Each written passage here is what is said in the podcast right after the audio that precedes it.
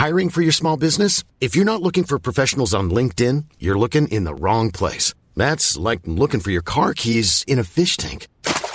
LinkedIn helps you hire professionals you can't find anywhere else, even those who aren't actively searching for a new job but might be open to the perfect role. In a given month, over 70% of LinkedIn users don't even visit other leading job sites. So start looking in the right place. With LinkedIn, you can hire professionals like a professional. Post your free job on linkedin.com slash people today. Comentário bíblico com Mário Persona.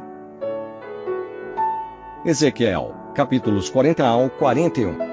Para que serve o templo? Alguém poderia perguntar qual a função de um templo? Para que serve um templo? Não é? Uh, nós sabemos que até os pagãos têm seus templos, mas qual a razão de um templo? Por que Deus iria querer um templo, ou queria, iria querer que se construísse um templo? A resposta para isso eu creio que está lá em, em Êxodo, capítulo 33, quando Deus ordena que Moisés lidere o povo, então, para que eles tomem a terra que Deus lhes havia concedido. Versículo 12. E Moisés disse ao Senhor: Eis que tu me dizes, fazes subir este povo, porém não me fazes saber a quem has de enviar comigo. E tu disseste: Conheço-te por teu nome, também achaste graça aos meus olhos. Agora, pois, se tenho achado graça aos teus olhos, rogo-te que agora me faças saber o teu caminho, e conhecer-te-ei para que ache graça aos teus olhos, e atenta que esta nação é o teu povo Disse, pois, irá a minha presença contigo para te fazer descansar. Então disse-lhe: Se a tua presença não for conosco, não nos faça subir daqui. Como, pois, se saberá agora que tenho achado graça aos teus olhos, eu e o teu povo? Acaso não é por andares tu conosco e separados seremos, eu e o teu povo, de todo o povo que há sobre a face da terra? Então disse o Senhor a Moisés: Farei também isto que tens dito, porquanto achaste graça aos meus olhos e te conheço por nome. Então ele disse: Rogo-te que me mostres a tua glória. Porém ele disse: Eu farei passar toda a minha bondade por diante de ti, e apregoarei o nome do Senhor diante de ti, e terei misericórdia de quem eu tiver misericórdia, e me compadecerei de quem me compadecer. E disse mais: Não poderás ver a minha face porquanto homem nenhum verá a minha face e viverá. Disse mais o Senhor: Eis aqui um lugar junto a mim, ali te porás sobre a penha, e acontecerá que quando a minha glória passar, te cobrirei numa fenda da penha, uh, e te, te porei numa fenda da penha, e te cobrirei com a minha mão até que eu haja passado. E havendo eu tirado a minha mão, me verás pelas costas, mas a minha face não se verá. Moisés queria ver a face de Deus, Moisés queria ver a glória de Deus, ele queria a presença de Deus com ele, ele queria esse encorajamento para que ele pudesse subir, liderar o povo, levar o povo para a terra prometida, mas o Senhor fala para ele que é impossível que ele visse a, glória de Deus, a face de Deus e permanecesse vivo. Ele seria consumido se ele visse. Então, é, é, essa foi a, a primeira providência aqui, Deus, de certa forma, se mostrar a Moisés, mas não de frente, não, não a sua glória, não o seu rosto. E ele iria então uh, dar uma prova a Moisés também de que ele acompanharia, Moisés e o povo uh, na terra. Isso nós vamos encontrar no capítulo 25 de Êxodo. No capítulo 25 de Êxodo, o Senhor vai pedir uh, que o povo faça ofertas de materiais, de vários tipos de materiais, diferentes materiais, e peles, e tecidos, e pedras, pedras preciosas. E no versículo 8 ele diz assim: E me farão um santuário, e habitarei no meio deles, conforme tudo o que eu te mostrar, para modelo do tabernáculo, e para modelo de todos os seus móveis, assim mesmo fareis também farão uma arca de madeira de cetim, e os seus comprimentos será de dois côvados e meio, e a sua largura de um côvado e meio, e de um côvado e meio a sua altura. E cobri-la-ás de ouro puro, por dentro e por fora cobrirás, e farás sobre ela uma coroa de ouro ao redor, e fundirás para ela quatro argolas de ouro, e a porás, as porás nos quatro cantos dela. Duas argolas de um lado dela e duas argolas no outro lado dela, farás varais de madeira de cetim e as cobrirás de, olho, de ouro. E meterás as varas nas argolas aos lados da arca, para se levar com elas a arca. Então, quando Deus ordena agora que eles construam um tabernáculo, era para Deus habitar no meio do povo, para mostrar que a sua presença iria efetivamente estar com eles ao longo de toda a peregrinação no deserto. Tanto é que essa primeira casa de Deus que Deus manda construir, ela é uma casa móvel. Tudo nela é móvel, desmontável, montável.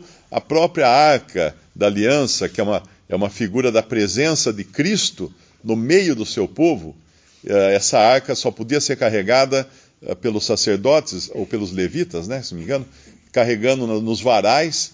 Ela era móvel a arca. Ela, ela não era para ficar parada num lugar, eles, eles iam se movimentar com ela e o tabernáculo também. Montava, desmontava, montava, desmontava, e assim eles viajavam com, com aquela presença de Deus uh, no meio deles e com a presença de Cristo no meio deles, uh, representada pela arca, que era coberta por diferentes peles de animais, de modo que toda aquela riqueza do ouro da arca, da, da, humanidade, primeiro da humanidade, representada pela madeira, depois do ouro, representado pela glória uh, régia, uh, glória de um rei, não é? Uh, eram cobertas. As pessoas não viam a arca, né? a arca ficava escondida. E debaixo de peles também, para que não fosse vista. E carregada então de um lugar para o outro, na, na movimentação do acampamento, do arraial. E esse tabernáculo, quando eles chegaram na terra, que Deus havia prometido, esse tabernáculo parou. Ele parou, ele ficou um tempo ainda, uh, que não tinham tomado completamente a posse, mas quando, quando nós vemos Salomão construir um templo, para o Senhor é um templo que não anda, não sai do lugar. Deus havia dado o lugar para colocar o seu nome, e nesse lugar, agora, um templo fixo que eles iriam construir, que Salomão iria construir, como efetivamente construiu, e ali Deus iria uh, demonstrar que estava presente no meio do povo. E o que demonstrava a presença de Deus no meio do povo era o seu nome. Porque ele falava assim: onde eu colocar o meu nome, aí vocês irão oferecer sacrifícios e ofertas, etc. O nome dele, colocado num determinado lugar, que seria em Jerusalém, era o símbolo, o sinal da presença de Deus ali. E assim foi ao longo de toda a história de Israel, até que nós podemos dizer que a, a arca móvel voltou à cena. Quando nós lemos lá em. ou tabernáculo móvel, né? Voltou à cena. Quando nós lemos lá em João, no Evangelho de João, capítulo 1, versículo 18. Deus nunca foi visto por alguém o Filho unigênito que está no seio do Pai, este o fez conhecer. Este o fez conhecer. Tem um versículo aqui que fala: habitou entre nós, no versículo 14. E o Verbo se fez carne e habitou entre nós, e vimos a sua glória, como a glória do unigênito do Pai, cheio de graça e de verdade. Aquilo que Moisés queria ver estava aqui agora. Visível. Visível. A glória de Deus na face de Cristo. E esse é interessante que a palavra correta aqui desse uh, do versículo 14, o verbo correto aqui, o significado do verbo no, nos originais seria mais ou menos assim. Eu, uh, estou falando do verbo habitar, né? E o Verbo se fez carne e tabernaculou entre nós. Tabernaculou entre nós. Ou seja, assumiu a forma de um tabernáculo entre nós, se revestiu da, da carne humana, uh, se fez carne. Uh, Deus, o Filho de Deus, se fazendo carne, e habitando entre nós. Então, aquela glória que Moisés não podia ver, que ele seria destruído, aquele tabernáculo de, de, de, de pano e madeira que era levado de um lado para o outro, aquele templo fixo também de pedras, de ouro, de, de, de metais preciosos que eram que foi construído em Jerusalém, de repente tudo isso estava numa pessoa, num homem, um homem de carne e ossos, que era Deus e homem, o Filho de Deus vindo ao mundo encarnado. E ali podia se ver, então, quando, quando os, os discípulos perguntam, queriam ver a Deus, eles falam, uh, vocês estão me vendo. Era como se ele falasse, vocês já estão me vendo. Já, ali estava ele, no meio uh, do seu povo. E o seu povo não o recebeu, não, não o reconheceu como tal. E quando nós vamos lá para. Uh, tem um versículo que fala uh, na, uh, na face de Cristo, acho que é Coríntios, se não me engano. Uh, 2 Coríntios 4, 6, exatamente. Porque Deus que disse que das trevas resplandecesse a luz é quem resplandeceu em nossos corações para iluminação do conhecimento da glória de Deus na face de Jesus Cristo. Na face de Jesus Cristo. O conhecimento da glória de Deus, aquela glória que Moisés não pôde ver, agora estava na face de Jesus Cristo. E quando a gente vai para Hebreus 9, no versículo 23, ele vai nos falar das coisas que eram figuras das coisas celestiais, e entre essas figuras estavam o tabernáculo do deserto com todos os seus utensílios e também o templo de pedra lá de Jerusalém com toda a sua ordem sacerdotal e tudo mais. Aí no versículo 23 de Hebreus 9 diz assim: De sorte que era bem necessário que as figuras das coisas que estão no céu assim se purificassem, mas as próprias coisas celestiais com sacrifícios melhores do que estes porque Cristo não entrou num santuário feito por mãos, figura do verdadeiro, porém no mesmo céu, para agora comparecer por nós perante a face de Deus. Nem também para si mesmo se oferecer muitas vezes, como sumo sacerdote, cada ano entra no santuário com sangue alheio, de outra maneira necessário de fora padecer muitas vezes desde a fundação do mundo, mas agora, na consumação dos séculos, uma vez se manifestou para aniquilar o pecado pelo sacrifício de si mesmo. Esse é agora o lugar onde Cristo está, quando fala assim: no mesmo céu, para comparecer por nós perante a face de Deus. E no versículo 25, ele fala do, do santuário terrestre, uh, onde o sacerdote entrava e tudo mais, e agora temos as coisas permanentes no céu. Então, a, a, o, o, tabernáculo, o templo, ele sempre foi uma maneira de Deus manifestar-se no meio do seu povo, até, então, até que veio Cristo, uh, o Verbo encarnado, tabernaculando ou tabernaculado entre nós, assumindo a, a forma humana, como se fosse, vamos dizer assim, a, a tenda de Cristo era o seu corpo, era a sua carne carne no sentido humano, não, não no sentido de carne de pecado de Adão, porque ele não tinha pecado e não podia pecar. Mas esse era o templo na, agora, na terra. Hoje tem um templo na terra. Hoje tem um templo na terra que lá em, em, primeira, em 1 Pedro, se não me engano, ele vai falar. Uh, 1 Pedro capítulo 2, Versículo 4: E chegando-vos para ele a pedra viva, reprovada na verdade pelos homens, mas para com Deus eleita e preciosa, vós também, como pedras vivas, sois edificados casa espiritual e sacerdócio santo, para oferecer de sacrifícios espirituais agradáveis a Deus por Jesus Cristo. Agora nós temos, e depois lá em Efésios também, vai nos falar de uma casa, uh, da casa que Deus está construindo hoje aqui na terra que é através dos salvos, por, por intermédio dos salvos. Então hoje tem na terra também um lugar onde Deus se manifesta, onde Deus mostra a sua presença, que é a igreja. a casa do, do, a casa do Deus vivo, né? o templo do Deus vivo. E haverá então esse templo de, do qual nós estamos lendo em Ezequiel 40. Mas esse templo em Ezequiel 40, ele tem um caráter diferente de tudo que teve antes. Porque se antes era Deus ainda manifestando a sua presença, sem que os homens pudessem uh, enxergar a sua glória, ou desfrutar da sua presença, ou ver a sua face. Depois nós tivemos Cristo, que era a própria glória de Deus encarnada, né? a pessoa do Filho de Deus em carne Hoje temos o nome do Senhor aqui representando o lugar onde ele está aqui na terra, mas já, já temos agora o Senhor entrando por nós num tabernáculo não feito por mãos, mas no mesmo céu, de modo que o que vier agora em seguida, lá na, em Ezequiel 40, é um templo que não vai ter o mesmo caráter do, dos anteriores e nem mesmo uh, o caráter e privilégio do que nós temos hoje como igreja.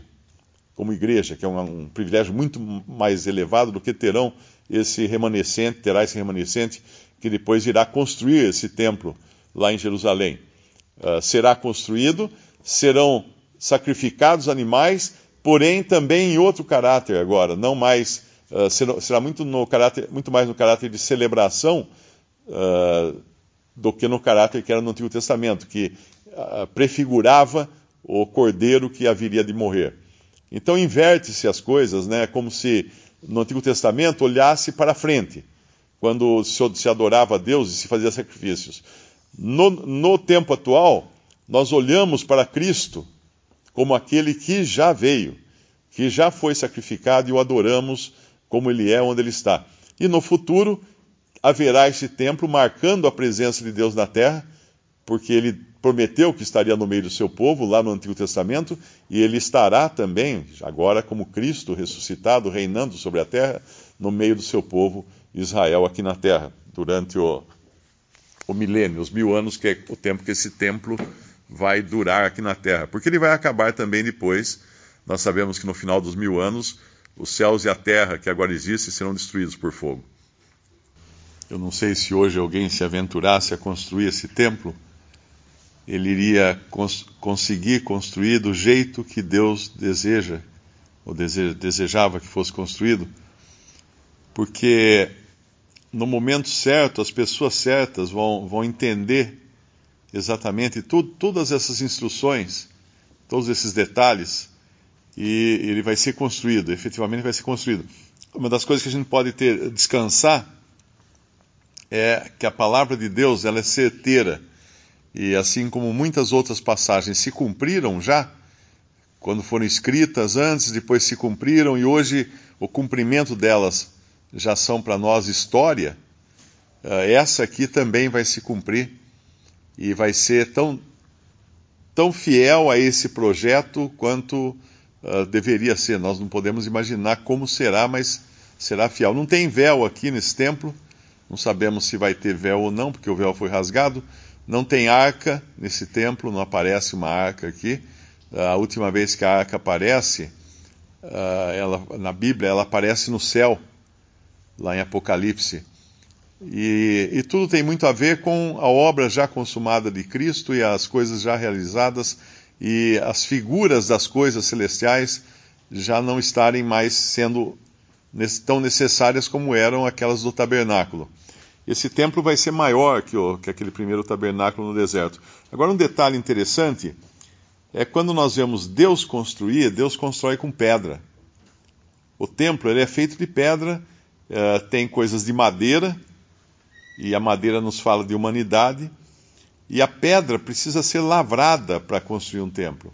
Ela não era aquele outro templo que foi feito, a pedra não foi lavrada no local, ela, ela era trazida, lavrada, pronta era talvez a primeira, a primeira construção pré-fabricada da história, né? É, quando todo o material já vinha e era só montado no lugar, aquele templo de, de Salomão. E aqui também eu acredito que tudo, tudo será feito com as pedras, porque Deus trabalha com pedra, porque a pedra ela é bruta, a pedra precisa ser lavrada. Nós sabemos que o templo também é uma figura da casa de Deus, que é feito com pedras, com pedras humanas, que precisam ser lavradas para poderem se encaixar. A pedra bruta, você não consegue construir uma casa firme, sólida.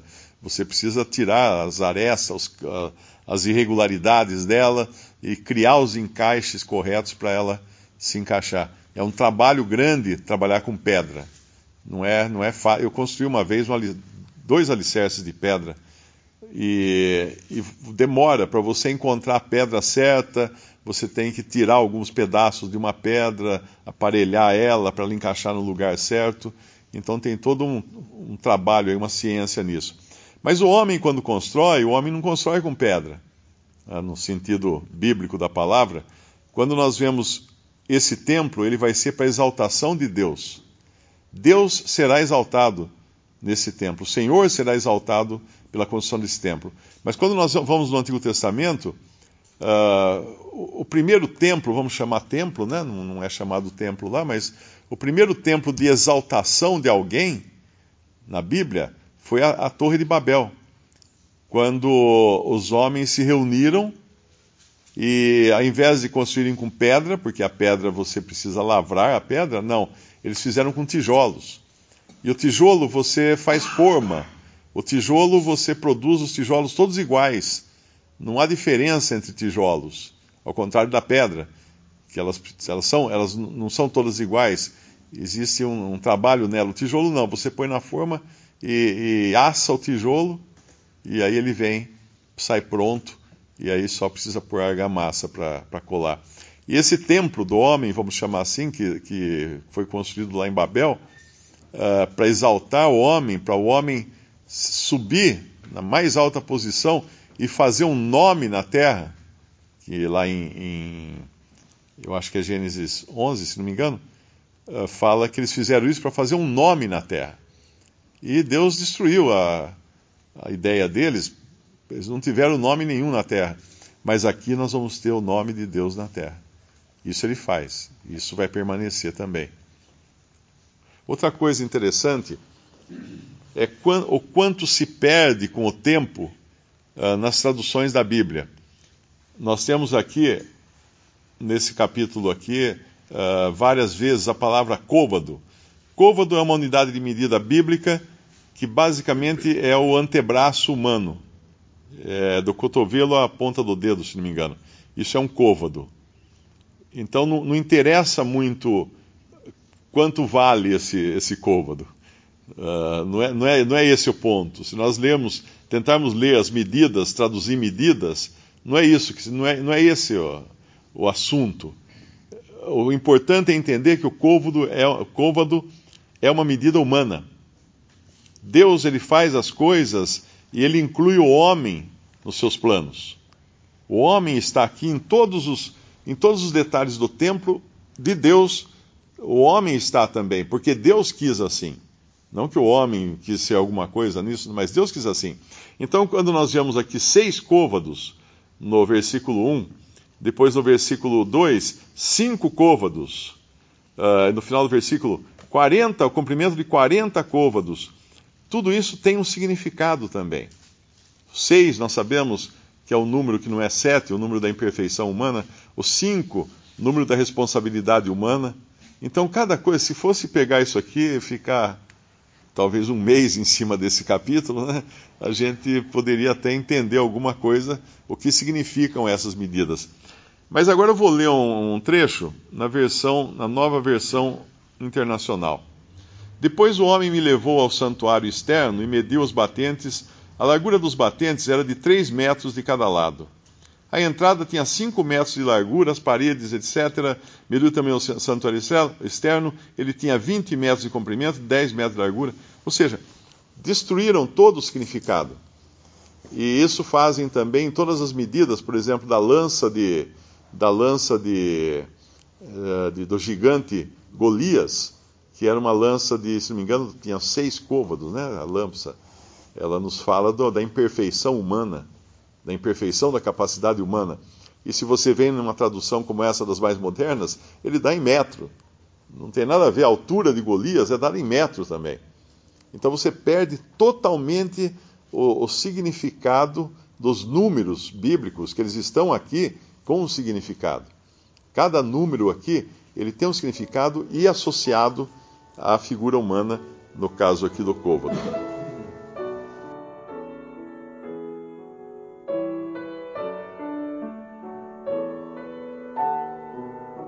Visite respondi.com.br. Visite também 3minutos.net.